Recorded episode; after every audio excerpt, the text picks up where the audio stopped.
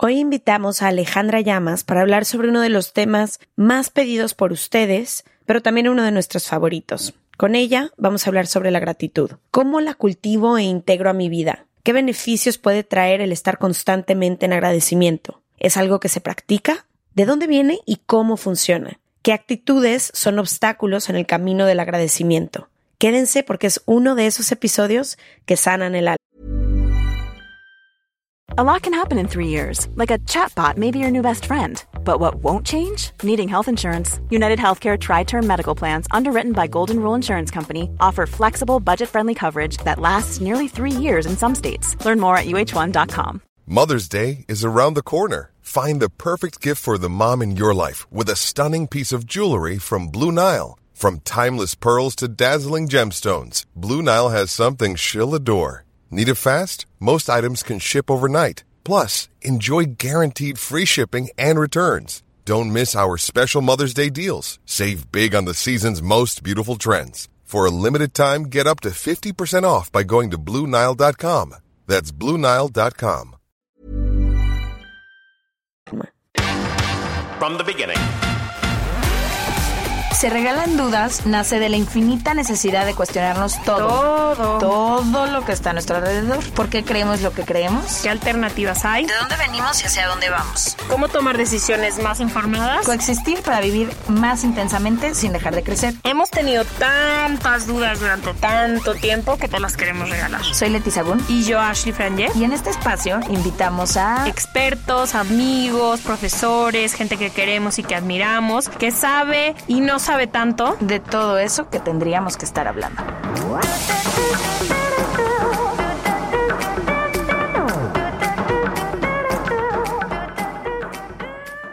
Bienvenidas a otro episodio de Se Regalan Dudas. Estamos felices de hablar de este tema que sabemos que es no nada más uno de los que más gustó en toda la historia que tiene nuestro podcast, toda la historia, ¿eh?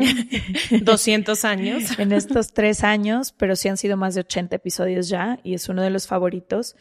Pero además creemos firmemente que es una de las prácticas que más cambia y transforma vidas en todos los sentidos. Entonces es necesario retomarlo, ver de qué otras formas podemos integrar la gratitud a nuestras vidas y cambiar nuestra vida desde ahí. No sé, como que creo que al principio del podcast, cuando hablamos la primera vez de gratitud, yo no había aprendido a realmente implementarlo, porque te hablan todo el día de gratitud, ¿no? Es que agradece, agradece, pero hay momentos donde no solo se complica mucho agradecer, sino que yo no entendía el beneficio, o sea, pues un poco cuando te dicen de que es que agradece todo y era como, no, ahorita no puedo agradecer, o sea, como que creo que cómo se ha ido desarrollando nuestras vidas a partir del podcast, realmente he podido tener una mirada llena de gratitud a todo. A veces me cuesta al presente, pero sobre todo al pasado. Creo que me he enfocado mucho en mi práctica de gratitud hacia el pasado y hacia entender por qué pasó lo que pasó, pero también de solo agradecer. Y creo que es una práctica que realmente te cambia la vida, pero también que te ayuda muchísimo a entender la vida. Porque para mí ha sido ese tipo de de cosas que han transformado la forma en la que hablo, en la que me muevo, en la que me siento conectada a otros. Entonces, no sé, hablar de gratitud y aterrizarlo realmente a la práctica se complica mucho y realmente creo que se llama práctica porque lo tienes que estar practicando, practicando para que eventualmente pueda salir más fácil, porque pues para mí no fue así, para mí fue, ¿cómo es que, cómo voy a agradecer esto? ¿Cómo voy a agradecer lo otro? Y ahora sí creo y particularmente en una situación en la que estoy ahorita, que puedo decir, wow, agradezco que se me está presentando esto porque gracias a esto puedo hacer esto otro. Entonces, no sé, creo que es complicado integrarlo, pero es tan poderoso que creo que, como tú dices, cambia tu vida. Creo que eso es lo más interesante de hablar acerca de la gratitud, que no se trata de ser una persona agradecida, no se trata de dar las gracias todo el día, sino de implementar una práctica y una forma de vivir desde la gratitud. Y creo que es como cualquier cosa, es como un músculo que tienes que ir desarrollando y que sí requiere de ciertas prácticas. Por eso es la palabra práctica, porque si no tienes una forma o una disciplina en la que todos los días implementes esto a tu vida, pasa. Es como la meditación. Sí, puedes en este momento quizá estar presente tres segundos, pero si no tienes una práctica que te invite a hacerlo todos los días, difícilmente se va a convertir en una forma también de vivirlo. Y sabes también qué pasa con la gratitud, que creo que todas y todos los maestros, psicólogos, religiones, realmente está presente en todo. O sea, como que creo que es una práctica universal que no importa qué creas y cómo lo creas, se puede implementar, pero además la mayoría de las religiones y de las prácticas espirituales te piden que lo practiques como un medio muy importante para lograr estar más presente y consciente en tu vida. Hubo algún momento en mis redes, creo que fue hace un par de años, que empecé un reto de gratitud en el que invitaba a las personas que me siguen como a hacerlo y todos los días subía algo. Y fue impresionante yo misma mientras lo hacía, darme cuenta todas las cosas que tenemos en la vida que damos por sentados, porque cuando tú piensas en, bueno, voy a agradecer o voy a, como que piensas como que fue lo más extraordinario de tu día y si no pasó nada extraordinario, siquiera tengo algo que agradecer. Y creo que eso es lo transformador, darte cuenta que en todo lo que juzgamos como bueno o malo, en todo lo que vivimos, en el hecho de estar hoy aquí ahora, hay tantas cosas que agradecer. Y sobre todo creo que muchas cosas pasan un poco en automático en nuestras vidas, las parejas que tienen juntas muchos años, las relaciones con nuestros padres o madres, con nuestros hermanos, con nuestros vecinos, que como son cosa del día a día, pasa esta, este tema y olvidamos agradecer las pequeñas cosas. Me acuerdo perfecto en el libro de Se Regalan Dudas, en la pregunta de cómo le has hecho para tener relaciones estables y sanas, que hay una persona, no sé quién es, que contesta, es en el gracias, gracias por hacerme el café, gracias por abrazarme ayer en la noche, gracias por voltear a verme, gracias por que a veces nuestras relaciones pasan desapercibidas y después de dos, tres años en automático todo se nos olvida lo importante de agradecer también eso, agradecer la mirada, la presencia, la compañía, los detalles y tantas cosas. Ya ahorita con nuestra invitada hablaremos más a profundidad. Creo que fue una de las cosas que más me enseñó la pastora Brené Brown, de la que tanto he hablado en este podcast, la práctica de la gratitud y la forma de integrarla a nuestras vidas. Hoy nos acompaña Alejandra Llamas, la hemos buscado por cielo, mar y tierra el primer año, luego ya nos dimos por vencidas, luego ella nos buscó y no se pudo todo el año pasado, entonces tenía que ser hoy y así. Bienvenida Ale, ella es escritora y fundadora del Instituto MMK. Bienvenida a Ser Galandudas. Bienvenida Ale. Ay, qué lindas, estoy feliz de estar con ustedes, las felicito por lo que han logrado, lo que han construido, las dudas que han resuelto y el amor que le ponen a lo que están haciendo. Muchas gracias, querida. Primero que nada, ¿por qué se habla tanto de la gratitud y cómo podemos desmitificar la ilusión que puede parecer que resulta esta palabra y cómo de verdad lo podemos aterrizar a nuestra vida y por qué es transformador? Bueno, lo que pasa es que tiene una gran trampa la gratitud y yo creo que por eso se vuelve el reto de, de hacerlo como algo que sonaría muy fácil, ¿no? Dar las gracias y como ustedes decían, hacer la práctica pero hay mucha resistencia a la gratitud porque se puede sentir como un maquillaje. ¿Cómo voy a agradecer algo en lo que estoy frente a mucha resistencia o mucho enojo, mucha frustración o no sé cómo relacionarme desde con una muerte o un, terminar una relación o una enfermedad? ¿Y cómo lo voy a agradecer? Sería como ponerle un curita a algo que me está doliendo, me está lastimando, no me gusta, no lo estoy aceptando. Entonces eh, se, vuelve algo un poco artificial. Y yo creo que esa es la mayor resistencia a poder realmente absorber la gratitud como un estado de conciencia, que es como realmente se puede vivir, no como una actitud, sino como una manera de estar, de ver, de observar y de recibir la vida independientemente de lo que esté pasando. Y para eso tiene que haber un gran cambio en el ser y no en el hacer la gratitud, sino quién estoy siendo frente a esta situación y si estoy pudiendo ponerme en una posición de, buena voluntad, de aceptación, de, de permitirme ser transformado. Entonces, podría coquetear con la gratitud, pero si no estoy todavía ahí, la gratitud está muy lejos de poder ser utilizada, ¿no? Como, como algo que además embona y baña e integra al ser humano. Y se puede vivir o ser gratitud a pesar de los momentos, como tú dices, malos, cómo se ve la gratitud en momentos que vivimos que no nos gustan, que no creemos que hay absolutamente nada que agradecer, que la pasamos mal, que se nos muere alguien, que volteas y dices, pues no hay para dónde voltear. Bueno, yo creo que es bien interesante reconocer que la palabra gratitud, como de gracias, viene del estado de gracia. Y este estado de gracia fue un regalo de nacimiento nacimos en un mundo bañado en bendiciones, en magia, en tejido, en, regalos. El universo nos da a manos llenas si somos observadores desde este estado de gracia. Lo que sucede es que conforme va pasando la vida, esto lo ponemos en una esquina y nos ponemos los lentes de la carencia. Y frente a estos lentes comenzamos a ver un mundo crítico, un mundo que juzgamos, un mundo que calificamos, esto está bien, esto está mal, y un mundo que sentimos que nos ataca, un mundo que cuando viene una enfermedad, una muerte o algo que no nos gusta, no lo vivimos como episodios de la vida, situaciones de la vida, sino comenzamos a vivir reactivos, comenzamos a vivir muy en una definición de que creo que esto me hace alguien, ¿no? Me, está atacando la enfermedad, me está atacando esta muerte, es contra mí.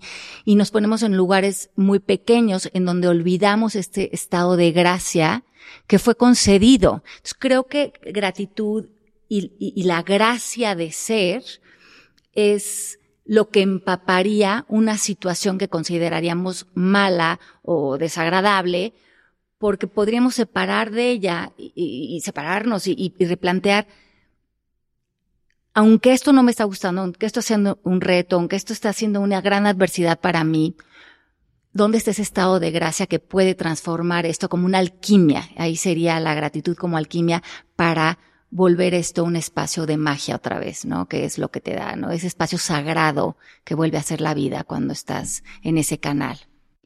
Y no sé cómo es, en qué momento pasa, pero sobre todo cómo revertir el hecho de que siempre voy a hablar a lo mejor desde mi experiencia, pero sé que es la de la mayoría de los seres humanos que conozco, que estamos siempre enfocados en lo que nos hace falta en lugar de en lo que sí tenemos. Entonces, ni estamos abrazando y apreciando lo que en realidad está ahí porque siempre estamos enfocados en lo que hace falta y como que yo siempre tengo esta sensación de que voy a agradecer cuándo o voy a agradecer sí entonces, el día que me llegue lo que estoy buscando, el día que consiga mis sueños, el día que tenga la pareja que quiero, el día que me realice, el día, sí, ese día voy a ser súper agradecida, te lo prometo.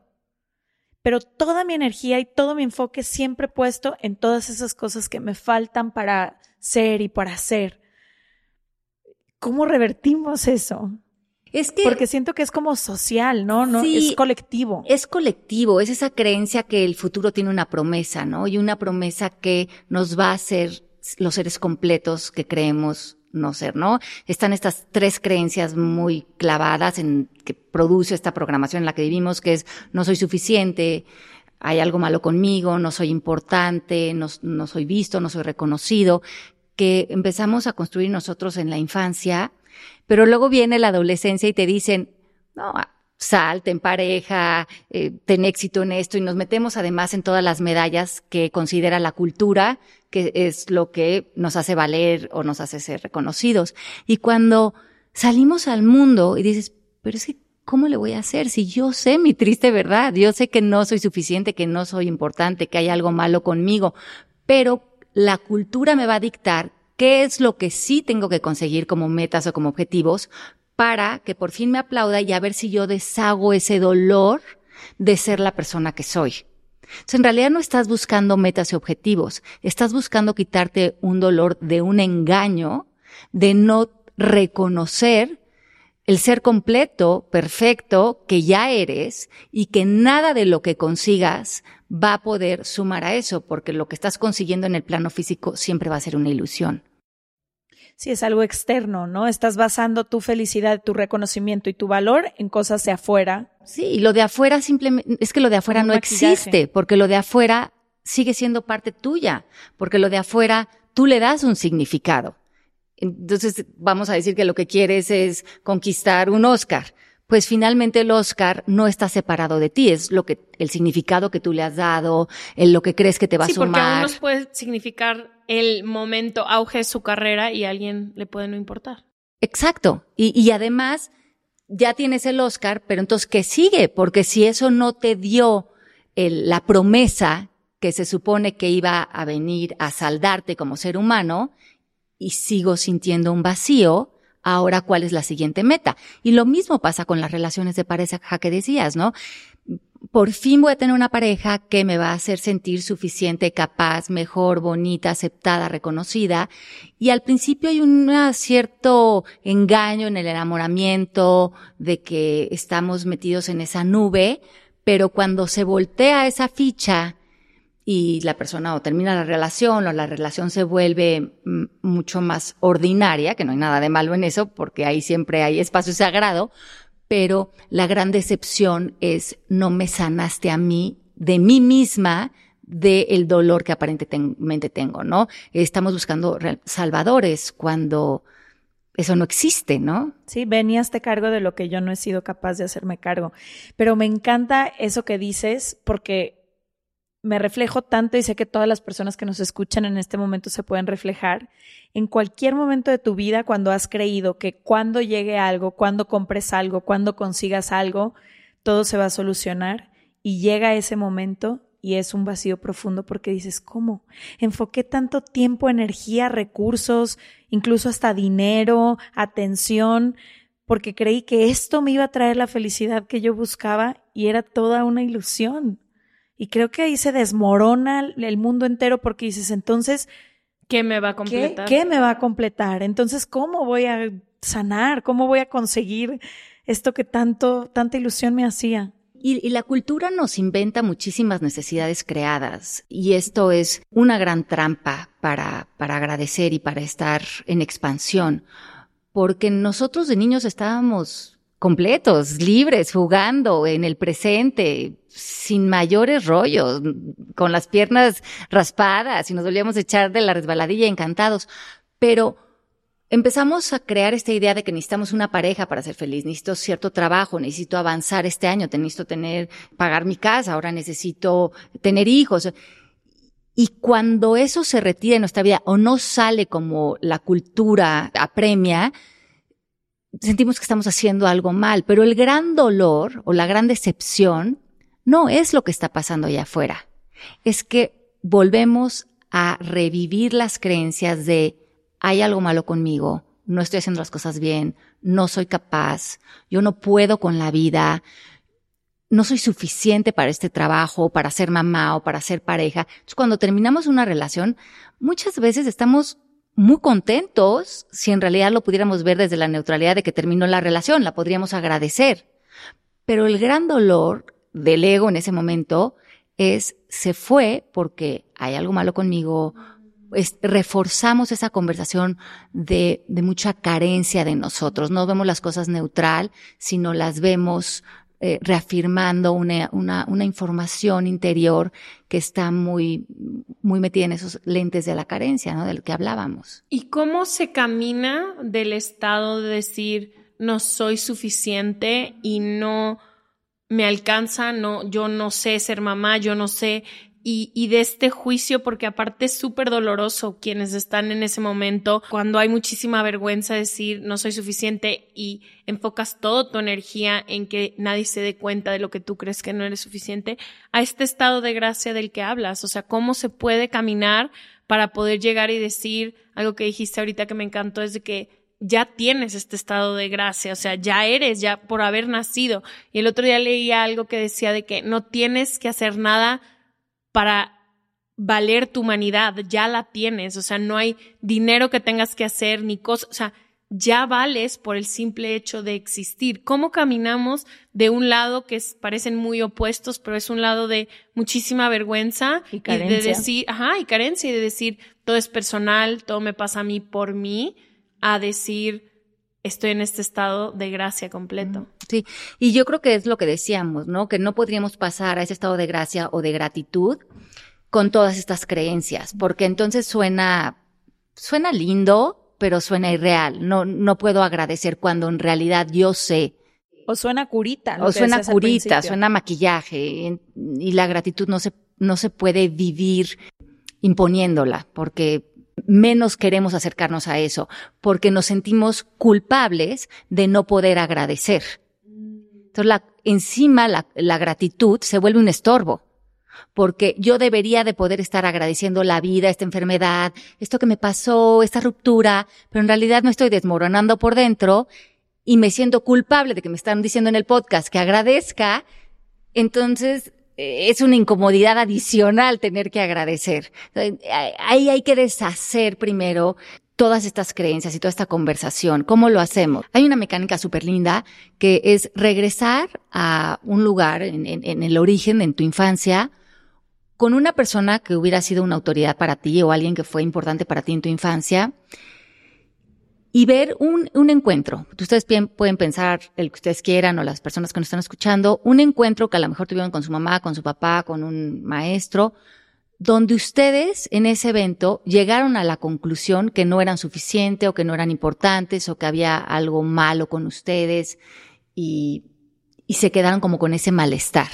Fue a lo mejor un regaño, fue a lo mejor reproban de año, a lo mejor, y definiste, pues es que esto pasó porque yo no soy suficiente o yo no era el hijo que mi papá esperaba o me molestaron en la escuela, yo no me veo como me debería de ver o la primera vez que tú construyes esa idea de ti, construyes también una idea del entorno, construyes una idea de ellos y ellos se vuelven a través de los ojos que tú te empiezas a ver a ti mismo. Pero como tú nunca vas a saber realmente lo que otros piensan de ti, eso también lo empiezas a construir y lo construyes en una dualidad interior, reafirmando tu historia. Es que ellos seguramente se están burlando de mí porque yo no soy suficiente, yo no me veo bien, mi papá me regañó. Empiezas a conectar todos los eventos que en sí no tienen significado para reafirmar este, esta historia o esta, estas declaraciones personales que hacemos. Lo que podríamos hacer o lo que hacemos, por ejemplo, nosotros en el instituto es que regresamos a esas vivencias originales y pensamos qué otra interpretación o qué otra narrativa le podrías poner a esto donde tú quedaras fuera de la ecuación porque cuando nosotros nacimos no dijimos, este bebé es suficiente, este no es suficiente, este importa, este no importa, este es mejor, este merece y este no merece. Te das cuenta que sería ridículo calificar a cualquier ser humano bajo un sistema de creencias si los seres humanos simplemente son estados de gracia. Es más, somos campos energéticos, eh, que tenemos, somos una antena de energía. Eh, algo energético no lo puedes limitar bajo un lenguaje, no, no se puede etiquetar, no se puede delimitar bajo ningún tipo de definición. Entonces, es, cuando lo piensas, es, es imposible que alguien sea suficiente o no suficiente, capaz o no capaz, para qué o qué, según quién, en función de qué. Y eso empieza a deshacer esa conversación. Y cuando tú te separas de esas historias de la infancia y te empiezas a ver separados, y puedo ver cómo reprobé de año, puedo ver cómo mi papá se molestó conmigo, pero eso no significaba que yo no fuera suficiente. Puede ser que a lo mejor él venía de mal humor, puede ser que a lo mejor él estaba con problemas económicos, puede ser que, ay, ahora me acuerdo que él estaba enfermo en esa época. Puedes darte cuenta que las vivencias estaban sucediendo, pero que no era una definición de, ti mismo. Y en el momento que tú rescatas esa narrativa de la infancia, te liberas en el presente. Y lo más bonito es que liberas el futuro, que era lo que dices hace rato, Leti. Que como, como liberamos ese futuro, la única liberación sucede en este momento. Porque el presente es ese portal para visitar el pasado, deslindarlo y recibir un futuro diferente, porque una vez que tú sueltas eso, el futuro no podrá ser la definición del pasado, porque lo que hacemos es que con todas esas creencias entramos al presente atacándolo, atacándolo con el no soy suficiente, no puedo, algo me falta. Sí, no hay oportunidad de nada. De porque nada. cargas con lo del pasado. Y entonces por eso el futuro repite el mismo patrón. Por eso se hace el pasado, porque lo estás viviendo con la misma información. Y con la misma información que a lo mejor hicimos hace cinco, desde que teníamos cinco o seis años. O sea, es una información muy infantil. Y por eso a veces nuestras reacciones a los 35, 40, 50 siguen siendo muy infantiles. Y eso también es muy frustrante, porque es como ya soy una mujer hecha y derecha y sigo sintiendo jalones interiores de mucha decepción o de mucha frustración o de mucha, eh, o me siento traicionada como en el canal de las estrellas, porque he absorbido esa conversación y no la he transformado y sigue siendo a nivel muy inmaduro, ¿no? Sí, que quizá tienes toda la teoría, que es lo que empieza a pasar mucho en el podcast o por lo menos con nosotras dos. Tenemos toda la teoría, sé perfecto lo que estoy hablando, lo que estoy, pero cuando algo me detona, no hay teoría que me alcance. Exacto, porque en realidad no ha habido un movimiento que te ha hecho desaprender el gancho que te engancha a la reacción. Y como todo lo que está adentro de nosotros se vuelve ciego para nosotros, pues si no lo vemos, no lo transformamos.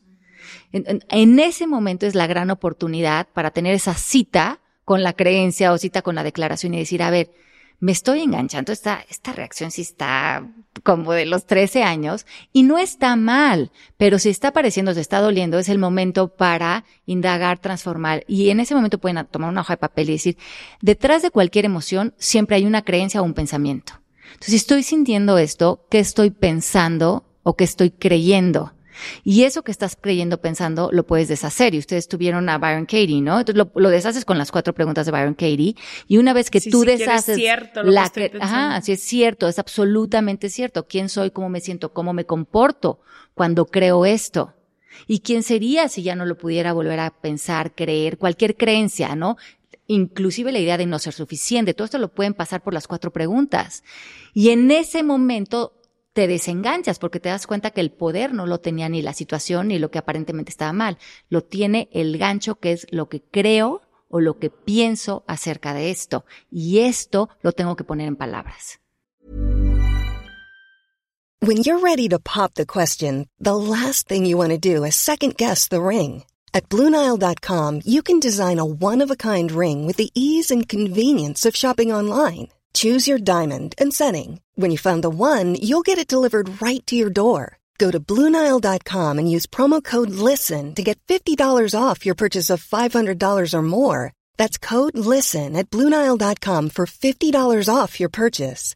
Bluenile.com code LISTEN. Quality sleep is essential. That's why the Sleep Number Smart Bed is designed for your ever evolving sleep needs. Need a bed that's firmer or softer on either side? helps you sleep at a comfortable temperature? Sleep Number Smart Beds let you individualize your comfort so you sleep better together. JD Power ranks Sleep Number number 1 in customer satisfaction with mattresses purchased in-store. And now, save 50% on the Sleep Number limited edition Smart Bed for a limited time. For JD Power 2023 award information, visit jdpower.com/awards. Only at a Sleep Number store or sleepnumber.com. Hiring for your small business? If you're not looking for professionals on LinkedIn, you're looking in the wrong place. That's like looking for your car keys in a fish tank.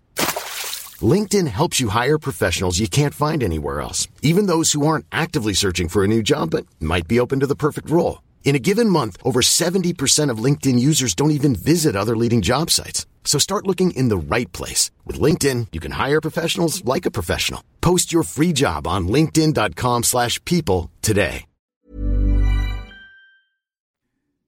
Que creo que ahorita que mencionas a Byron, una de las preguntas que más rebotamos como amigas entre Ash y yo, pero también pasa mucho con Nicole, nos pasa con Fer, que son como nuestras amigas más cercanas cuando hay algo que nos está detonando, sucediendo, nos está haciendo llorar, reaccionar, lo que sea, siempre la pregunta que le regresamos a la otra es, ¿cuál es la historia que te estás contando?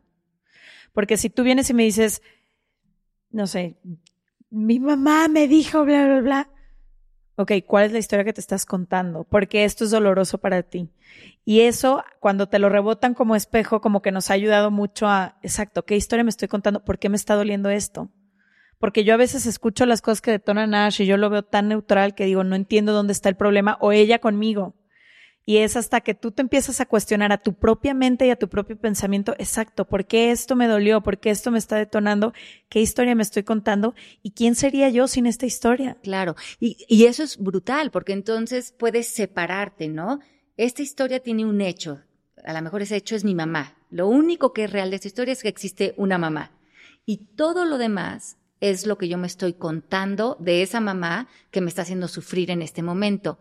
Y a mí me encanta esta idea, por ejemplo, de que te das cuenta que es una historia, ¿no? La, empieza a hacer el ejercicio, la escribo.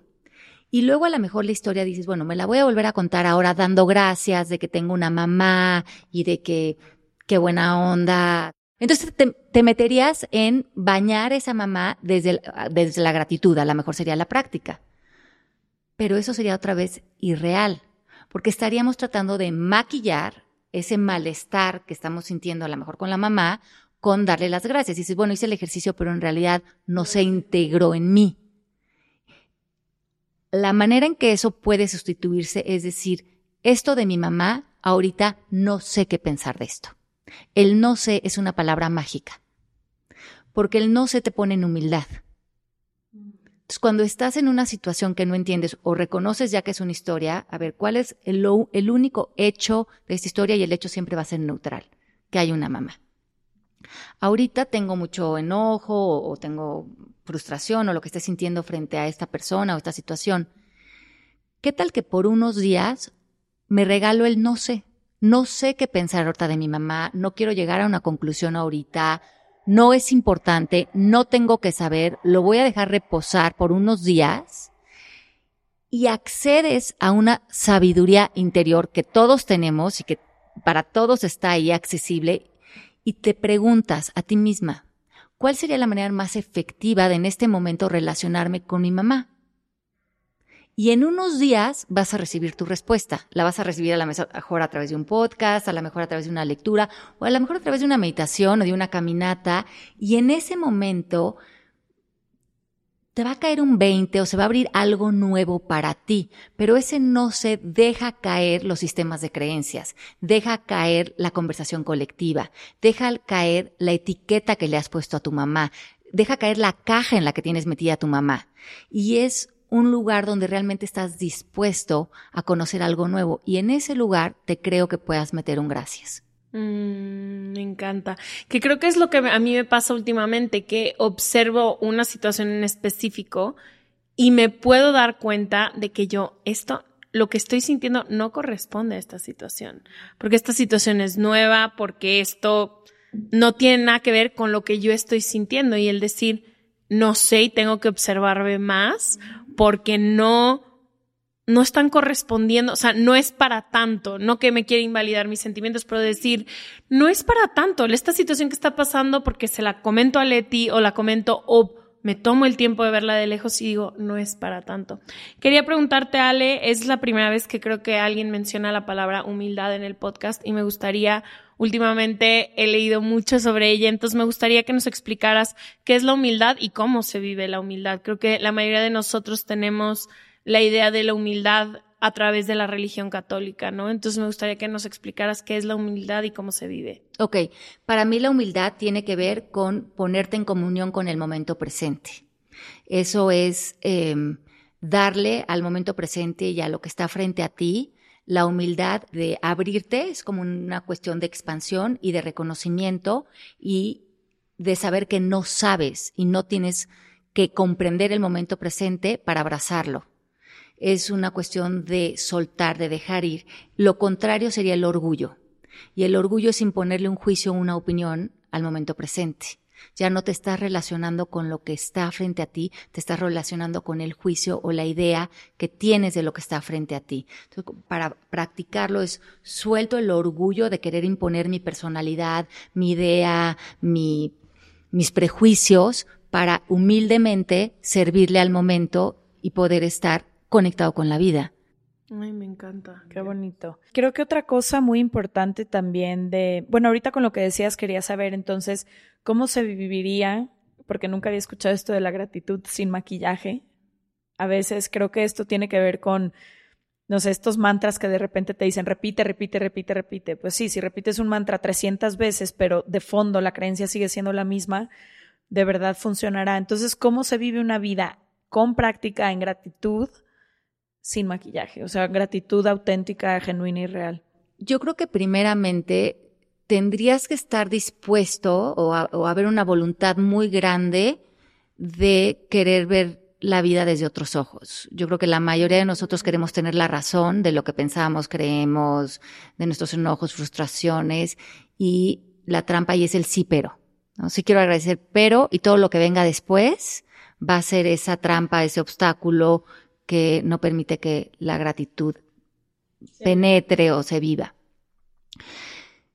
Y creo que se uniría con este tema de la humildad, ¿no? Que si dejamos caer nuestro punto de vista, si dejamos caer la idea de que ya sabemos quién es todo mundo y cómo funciona la vida y dejamos caer el pasado, por un momento, por un instante, nos separamos de esa identidad de que creemos que vivimos a través de esto, la vida vuelve a cobrar magia. Creo que gratitud y magia van muy de la mano y volvemos a ver que hay sincrodestino, que hay coincidencias, que todos somos hermanos, vamos a ver el brillo de los ojos, la inocencia, vemos que todo está ahí para nosotros, es cuando todo está ¡tin! sensacional. Pero no nos damos cuenta que esa, esa manera de entrar ese campo energético, porque la gratitud y vivir en este estado de gracia, en ese estado de, expansión, crea un campo energético alrededor de ti, que está creando como este efecto, como cuando tiras la piedrita en el lago, ¿no? Este ripple effect que llaman. Y, y dices, hijo, todo está increíble, todo está en orden. Y aunque las cosas no salgan como tú esperas, aunque venga una enfermedad, aunque venga una muerte, la vives viendo la magia, viendo, agradeciendo, agradeciendo poder estar ahí, agradeciendo poderle servir a ese momento. Pero se vuelve una manera de, de conectar. Y cuando estás ahí, al momento, lo que estés viviendo no le hace falta nada. Has cambiado tus lentes de la carencia por la prosperidad que es vivir y que es servir y que es estar.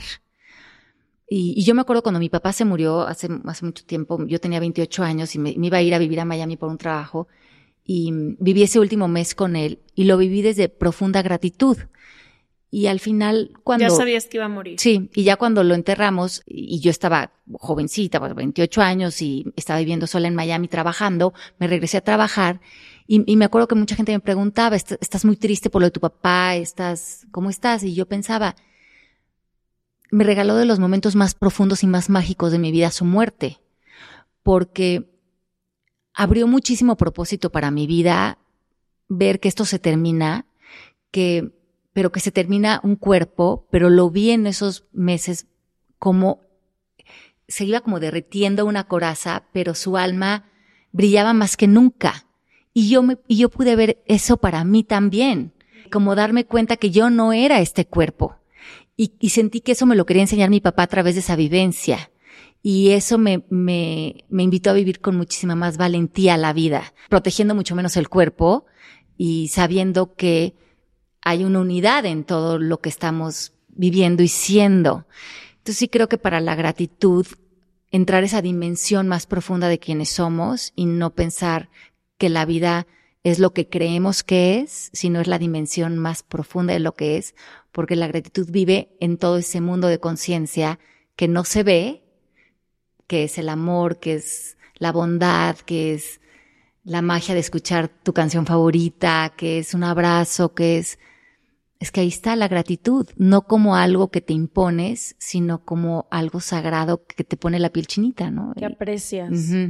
Que ves la vida con, desde la visión, ¿no? Y no desde la percepción. ¿Y qué más, ahorita que hablas de que la, gratitud te centra como en el centro de la vida, ¿no? Y te hace realmente observarla no solo en el plano de tus historias y de lo que te ha pasado a ti, sino te empiezas a creer en el sincrodestino, en que todos somos uno. ¿Qué más trae la gratitud? O sea, cómo en el día a día es una, es algo que transforma más allá. A lo mejor ahorita siento que cuando hablamos de sincrodestino y así, quienes no tienen mucha información no saben a lo mejor cómo se vive eso, pero cómo en la vida en la vida diaria y cotidiana, cómo se vive este estado de gracia. Ok. Que justo de eso, perdón, pero ahí, es cuando Brené Brown, después de 12 años de investigación y 11 mil entrevistas y demás, dice que ella siempre observaba y pensaba que las personas que tenían alegría y felicidad, entonces eran o vivían en gratitud. Y se da cuenta después de su, toda su investigación que es precisamente la gratitud lo que les traía este estado de felicidad y alegría y no al contrario. Claro, porque lo que tú dices y lo que dice ella en su investigación es, muy, es lógico. Si todo en el universo es energía, los seres humanos somos energía, somos como antenas receptoras. Y cuando nosotros estamos en gratitud, lo que haces es que tu frecuencia o tu vibración se conecte directamente con el campo de las infinitas posibilidades, porque todo está entretejido y lo que tú tengas como intención que también genera un campo de energía, se está comunicando con el exterior. Entonces por eso suceden los milagros, porque estás en la frecuencia del milagro y la puerta para entrar es el estado de gracia. Cuando nosotros estamos fuera de la gratitud, cuando estamos en enojo, y creo que el, mucho del oponente de la gratitud o lo que fuera el otro lado de la moneda sería la culpa, que es cuando estamos culpando culpando a otros, culpando a la vida, culpándonos a nosotros. Si vivimos en la culpa, estamos muy lejos de la gratitud. Pero cuando vamos limpiando nuestro interior, nuestro lenguaje y soltamos la culpa, comenzamos a crearle un espacio a la gratitud en nuestra vida, porque necesita espacio como cualquier otra cosa para que florezca. Y esa antena que tenemos de, frecuencia, que nos podemos ver como, como antenitas de, de, frecuencia de vibración, necesita la gratitud para hacer esa conexión con lo mágico del universo. Por eso vemos personas que dicen, todo le está sucediendo divino. Claro, porque nosotros tenemos que tomar absoluta responsabilidad de que somos los creadores de los escenarios de esta vida. Se nos ha olvidado esa parte, que la vida no nos está pasando, que la vida nosotros la estamos viviendo según decidamos vivirla y que la gratitud hace una expansión de que nuestras intenciones tengan mucho más terreno fértil para florecer y cuando estamos culpando, enojados, resentidos, estamos en una conversación tan antigua que, como decías Leti, está reforzando tanto mi idea del pasado, mi idea de quién soy y el patrón del futuro. Estoy sin querer siendo profeta de generar más de lo que ya no quiero. Y todo mundo tiene el poder de poder accesar este estado de gratitud. Bueno, nacemos en él y amanecemos, o sea, en todas las mañanas en él. No tenemos que hacer nada para estar en el estado de conciencia de gratitud. Yo más bien me preguntaría qué tendrías que dejar de pensar o de creer para por default regresar al estado de gratitud. Mm. Y no ayudan este tipo de prácticas eh, de escribir las cosas que agradeces. No, no, no, no estorban, pero tu el mayor estorbo eres. Es la, tus creencias con las que vives, es tu ojo al pasado. Son tus lentes. Son tus lentes. Porque una vez que tú conectas con la gratitud como estado de conciencia, que la diferencia como estado de conciencia me refiero a que no tienes que hacer algo, sino ya estás siendo gratitud, entonces sería, no, no tendría ningún sentido hacer algo adicional. Pues si ya estoy cuajada aquí en la gratitud, estoy, es que ni siquiera tengo que dar las gracias. Se me nota lo, agradecida que estoy de este momento, ¿no?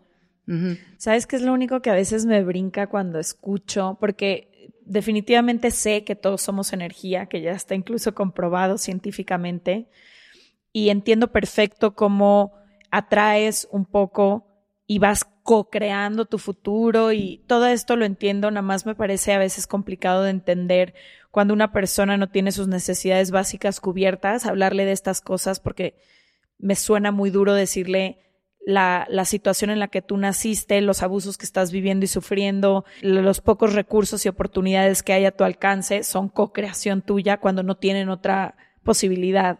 No, yo ahí por eso no, no menciono que eso tú lo hayas co-creado. Yo, ahí eh, fui como que quiero ser muy clara en decir que es tu sentido de posibilidad dentro de esa situación es lo que es tu responsabilidad. Eh, eh, cómo tú te relacionas con eso, esa es tu responsabilidad. La situación y, como, y lo que se esté presentando, pues hay unas cosas que son muy dolorosas y, que, y fuera de nuestro control. Y ahí, pues, estoy completamente de acuerdo contigo. Decirle a una persona que creaste esto, pues, mira, nunca sabremos si lo co-creamos o no lo co-creamos. No, no, eso no, no creo, no creo que ni siquiera sea comprobable. Entonces, ¿para qué nos metiéramos en esa conversación? Porque es que no tiene mucho punto de partida. Pero lo que sí puedo hacer en una situación que, que me está grabando, a lo mejor en una situación donde estoy viviendo violencia o una situación que está, que necesito cubrir mis necesidades básicas, creo que la, el punto de partida sería no te mimetices con las circunstancias, sino que haz un paso para atrás y observa qué posibilidades existen para ti dentro de estas circunstancias. Eso estaría, en tu, eh, eso estaría en tu responsabilidad. Y eso te da poder. Porque si no, tu poder lo tienen las circunstancias. Y ahí es cuando te sientes atado. Claro. Yo quisiera hablar de un tema que sé que va muy pegado a la gratitud, pero es de, de la carencia, de cómo se vive en la carencia y también de la abundancia. O sea, creo que cuando puedes observar el mundo diferente, Em, te das cuenta como de cuánta carencia, en cuánta carencia vivías. Y no hablo de carencia económica, aunque también, pero en cuántas, a cuántas cosas le, dijiste que no, a lo mejor por estar enfocada con estos lentes de, nuestro pasado en todas las situaciones y cómo cuando entras en este estado de gratitud, bien y hasta es ridículo la abundancia a la que puedes accesar. Y no hablo solo económica, sino de experiencias, de amor, de gente. Entonces, quisiera eso, como entender ese camino de carencia hacia abundancia. El universo per se es 100% abundante. Nada más sabe dar. Y si, y si lo observas, te vas a dar cuenta. Si caminas por el bosque, si vas al mar y si haces si ves las frutas, si ves las cascadas, te das cuenta que el universo da y da de manera incondicional y te vuelve a dar y te vuelve a dar y te da amigos y te da vida y te da celebraciones. Pero si no reconocemos que la abundancia o la carencia no tienen que ver con lo que es, tienen que ver con la percepción. Y la percepción siempre va a ser ilusión. La percepción nunca va a ser la realidad. Lo que pasa es que nos hemos confundido y hemos llamado realidad al mundo perceptivo. Creemos que el mundo de los cinco sentidos es la realidad, cuando de lo que soy consciente de ser es la única realidad. Y esto, a mí me encanta esto. A veces yo le digo a los estudiantes en la escuela, aparentemente habría dos islas. Una isla en donde vive el ego, el miedo, la falsedad, la culpa, el enojo, la frustración, la tristeza y hay otra isla donde vivimos en la verdad. La verdad es un lugar que, estudió Buda, que estudió Jesús, que, hablan los Vedas, que hablan todos los maestros, cualquier libro bien fundamentado, a donde te va a llevar es a la isla de la verdad. La isla de la verdad no es la verdad desde un punto de vista. La isla de la verdad, o the seekers of truth, como le llaman desde la antigüedad, los buscadores de la verdad, lo que buscan es lo único que me va a permitir trascender una situación es un estado de conciencia basado en la verdad, que es estar o en amor, o en aceptación, o en paz, o en iluminación, o en buena voluntad. Cuando me salgo de la exigencia, cuando me salgo del enojo, cuando me salgo de la percepción. Cuando estamos viviendo en la isla del ego, de la falsedad, de pasarla mal, estamos completamente mimetizados y en un trance. Pero como todos estamos en el mismo y todos hemos aprendido lo mismo, no lo vemos. Es como un pez en el agua. Pero algunos de nosotros decimos, híjole, como que esto ya me cansó, ya pasarla mal. A eso vinimos, a sufrir, a tener terror del futuro, de las relaciones. Y vemos que hay algunas personitas que están viviendo en esta isla, pero no reconocemos esto, que hay diferentes islas porque se ven iguales. Lo que nos puede regalar un maestro, un libro, una terapia, una lectura del tarot, una conversación. una conversación, la herramienta no tiene ningún valor. Todo apunta a ti y a tu propia mente, a tu propia liberación. Cuando tomamos esa balsa, la que sea, y nos aterriza en la isla de la verdad, dejamos los lentes de la carencia, dejamos los lentes de la falsedad, del enojo, de la frustración, porque eran falsos. Se evapora la ilusión. Y ahora estoy en una isla donde reconozco la música, los mangos, los amigos, los abrazos. Y es lo que tú dices, cómo, ¿por, ¿por qué estoy viviendo más o menos lo mismo y ahora puedo estar en gratitud cuando antes no podía? Trascendiste a través de la herramienta que haya sido y aterrizaste en la isla de la verdad. Esta isla es la que los grandes maestros han reconocido como el lugar adentro de nosotros que desenvolvemos y que expande y que conquistamos para trascender cualquier eh, vivencia del plano terrenal, porque estaríamos como en la percepción. Pero es que yo veo cómo esto me hace sufrir. Claro, pero cuando lo estás comprobando con tus cinco sentidos, estás en ego. Que creo que es lo que ha pasado un poco con la comunidad de Se Regalan Dudas. Escuchan todos estos temas, a todos nos caen veintes, incluidas a a mí, nos explota la cabeza y llegamos a una isla donde luego no sabemos ni cómo navegar. Ajá. Exacto. Entonces, a un nuevo lugar y espacio que es como, bueno, ahora vi todo esto y ahora qué hago con esta información. Exacto. Entonces lo que creo que es importante es reconocer que, como dice el doctor David Hawkins, el 78% de la humanidad vive en la isla de las ilusiones.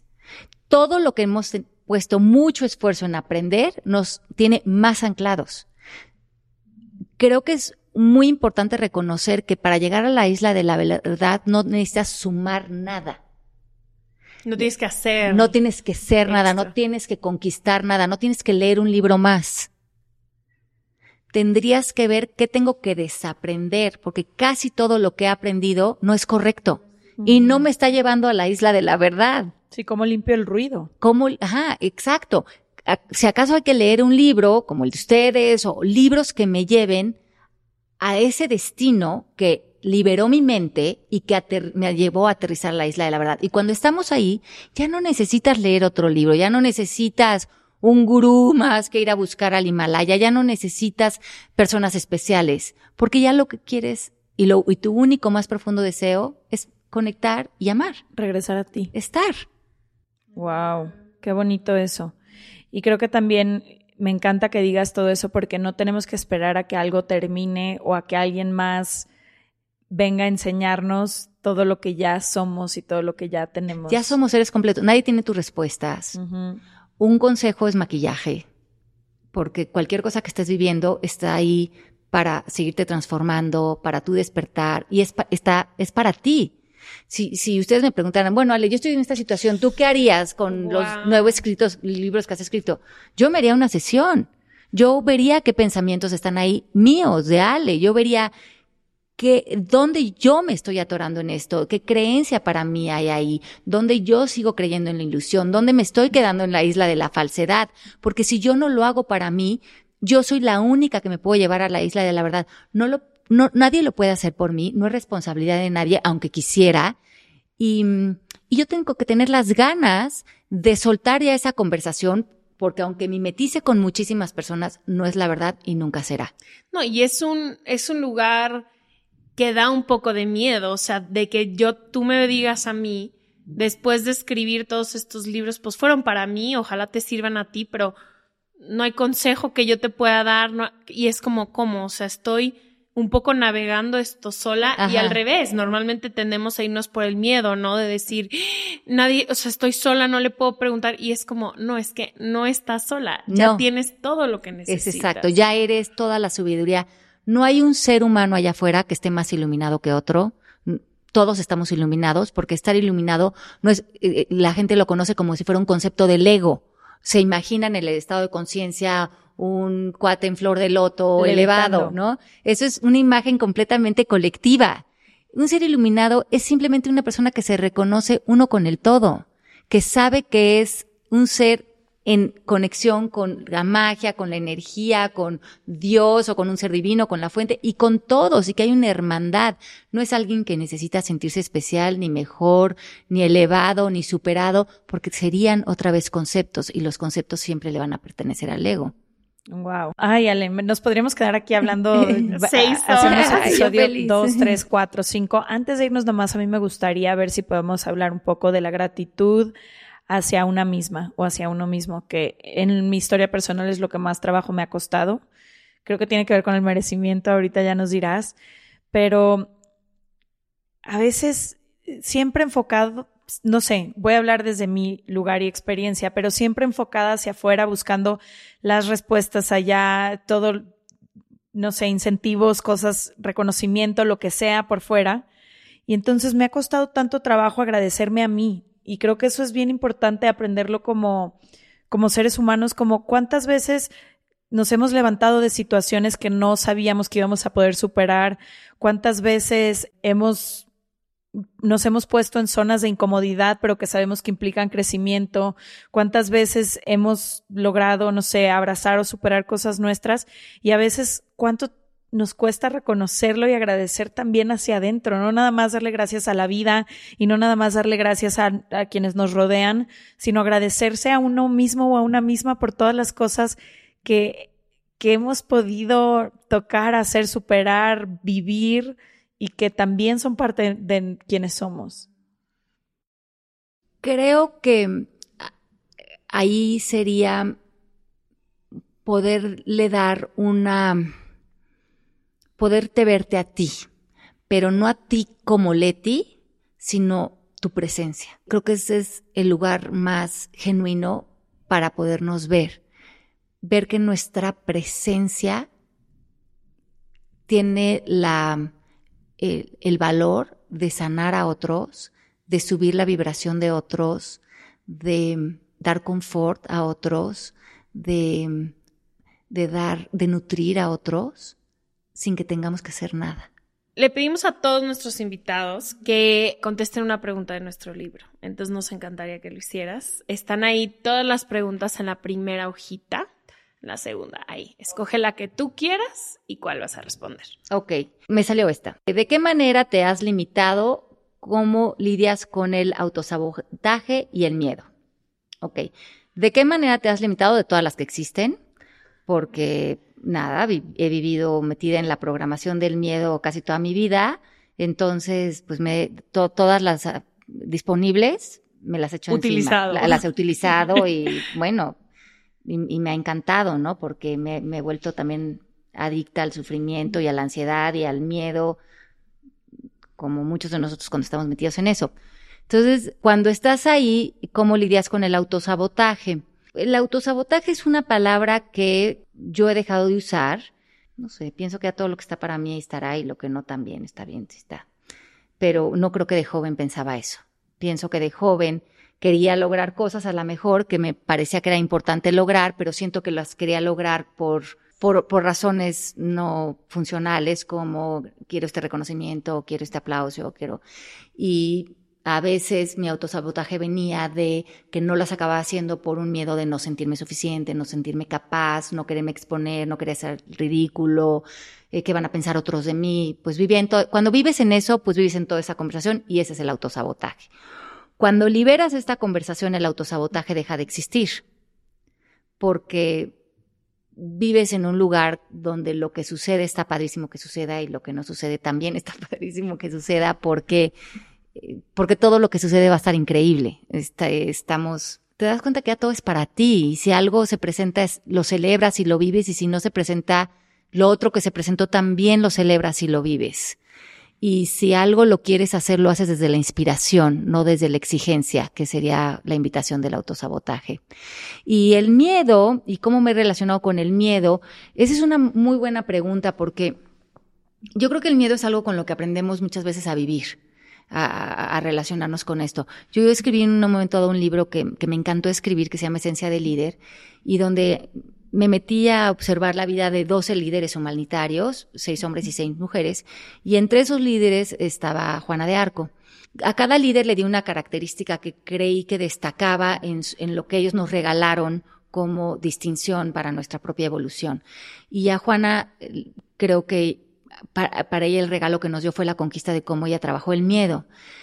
Yo creo que el miedo iría de la mano de entender que para nosotros hay una intención para nuestra vida que se desenvuelve para nosotros y esa intención se vuelve una visión, pero una visión que se puede que puede florecer de mil maneras, no nada más de la manera en que yo pienso que tengo que tiene que hacer. Por ejemplo, mi intención siempre ha sido vivir en paz interior, escribir, comunicar, hablar de estos temas. Y lo he hecho de mil maneras. He hecho series, he hecho programas de televisión, he hecho radio, he hecho podcast, he hecho libros. Y a veces es en una comida o a veces es porque el tema me encanta y no tiene que verse de determinada manera y no creo que es exitoso cuando lo estoy haciendo en la tele y poco exitoso cuando lo estoy haciendo con una amiga estar en el tema, es mi intención. Ay, Ale, muchísimas gracias Ay, por gracias acompañarnos. Qué bueno que por fin se hizo cuando tuvo que ser. Les vamos a dejar toda la información del Instituto de Ale, los libros que ha leído, todo lo que ella nos recomiende en sergalandudas.com diagonal suscríbete. Nos vemos el próximo martes y gracias, Gracias, por acompañarnos. Gracias a ustedes, gracias por la invitación, estuve feliz. Gracias. Encantada.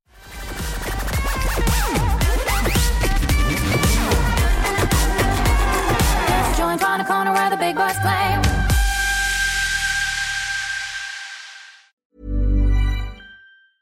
Mom deserves the best, and there's no better place to shop for Mother's Day than Whole Foods Market. They're your destination for unbeatable savings, from premium gifts to show-stopping flowers and irresistible desserts. Start by saving 33% with Prime on all body care and candles. Then get a 15-stem bunch of tulips for just $9.99 each with Prime. Round out Mom's menu with festive rosé, irresistible berry chantilly cake, and more special treats. Come celebrate Mother's Day at Whole Foods Market. Even on a budget, quality is non-negotiable. That's why Quince is the place to score high-end essentials at 50 to 80% less than similar brands. Get your hands on buttery soft cashmere sweaters from just 60 bucks, Italian leather jackets, and so much more. And the best part about Quince, they exclusively partner with factories committed to safe, ethical, and responsible manufacturing. Elevate your style without the elevated price tag with Quince. Go to quince.com slash upgrade for free shipping and 365-day returns.